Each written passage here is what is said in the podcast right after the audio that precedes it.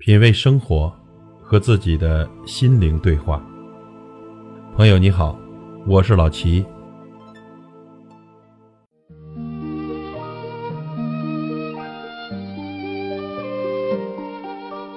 善良没有错，但是有些时候，请务必收起您的善良。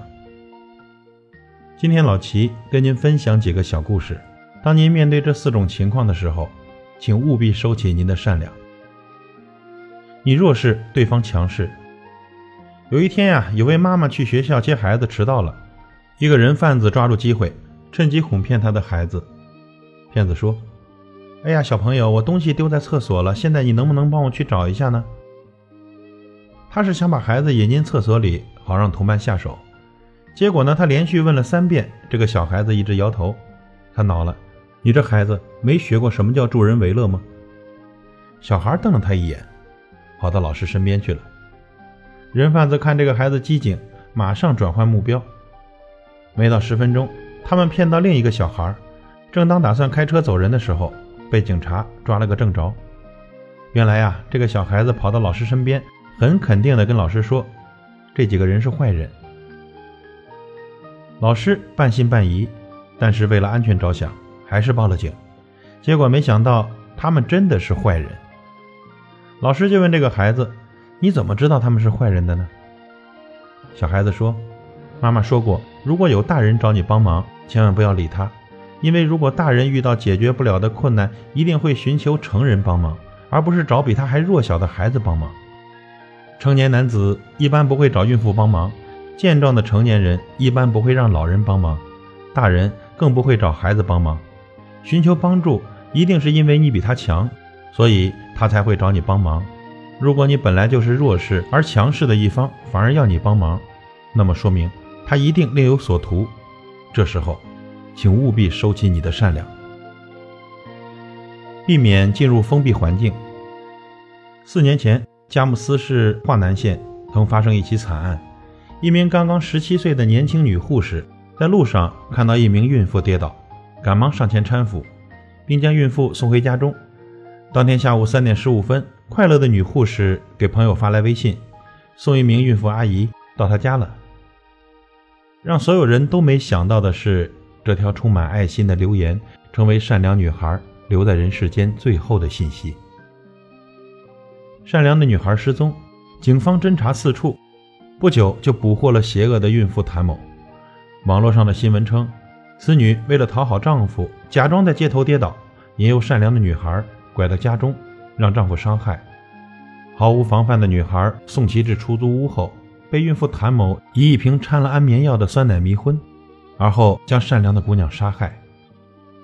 有天下雨，有个孕妇见门口有个乞丐在淋雨，于心不忍，于是请他进来歇歇脚。乞丐感恩戴德地进了他的家，在换了干净的衣服、吃饱饭之后，他发现只有孕妇一个人在家，于是威胁孕妇。给他一笔生活费，在这样的封闭环境下，又只有他们两个人在，他失去了讨价还价的余地。为了避免遭受更大的伤害，只有破财消灾，付了一万块给这个乞丐。当一个场合由开放变成封闭，缺少了大家的监督，很难想象人到底会做出什么事情。在人前可能是谦谦君子，但是到了人后。明显你弱人强的封闭环境中，天知道他会是什么人。所以呢，助人为乐可以，但是要尽量避免在封闭的空间里。人性的复杂让善良坏事。有个广为人知的故事：游客在禁猎区保护组织的护送下，来到了神秘的可可西里。一只可爱的小藏羚羊跑了过来，好奇地探头探脑。哇，可爱的小生灵！游客们顿时骚动起来，纷纷上前拍照，拿出食物和饮水，要喂这只可爱的小动物。突然之间，一声怒吼响起：“滚开！”禁猎区的保护队长冲过来，打跑可爱的小藏羚羊，不许游客们喂食。游客怒了：“你这是干什么？怎么可以如此粗暴地对待小动物？我们爱护这些小动物又有什么不对呢？”你们这是在造孽！保护队长呵斥道。如果你们对待野生动物太友善，他们就会以为人类都是善良的，一旦遭遇到盗猎者，就有可能惨遭猎杀。原来是这样，游客们惊呆了。你的善良必须要经得起人心的复杂，看起来是善良的事情，却可能因为人的复杂贪婪而变成坏事。所以行善务必要考察清楚，你的善良到底会造成什么样的后果。最后一个小故事：人善被人欺。从前呢，有两户人家是邻居，平时的关系还不错。其中一家人呢，因为能干些，家中要富裕得多。有一年呢，老天爷发怒，降下了灾祸，田中啊颗粒无收。这穷的一家没有了收成，只好躺着等死。这个时候呢，富的一家买到了很多粮食，想着大家都是邻居，就给穷的一家送去了一斗米，救了急。这穷的一家人非常感谢富人，认为这真是救命的恩人呐。熬过最艰苦的时刻后，穷人就前往感谢富人。说话间，谈起明年的种子还没有着落，富的一家慷慨地说：“这样吧，我这里的粮食还有很多，你就再拿去一升吧。”这穷人家千恩万谢地拿了一升回家了。回家后，他的兄弟说了：“这一升米能干什么？除了吃以外，根本就不够我们明年地里的种子。”这个富人太过分了。既然你这么有钱，就应该多送我们一些粮食和钱，才给这么一点儿，真是坏得很。这话传到了富人耳朵里，他很生气，心想：我白白送你这么多的粮食，你不仅不感谢我，还把我当仇人一样记恨，真不是人。于是呢，本来关系不错的两家人，从此就成了仇人。一个人饥寒交迫的时候，你给他一碗米。是解决了他的大问题，他会感恩不尽。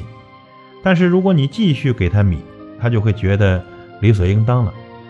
一碗米不够，两碗米不够，三碗四碗，还是觉得你只给了沧海一粟。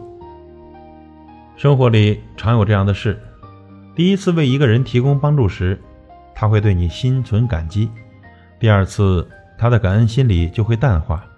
到了 n 次以后，他简直就理直气壮地认为。这都是应该为他做的，甚至当没有了这种帮助时，他会对施助者心存怨恨。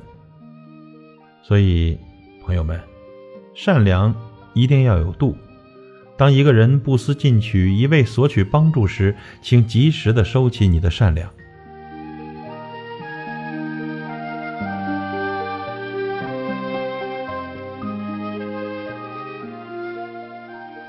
品味生活。和自己的心灵对话。感谢您的收听和陪伴。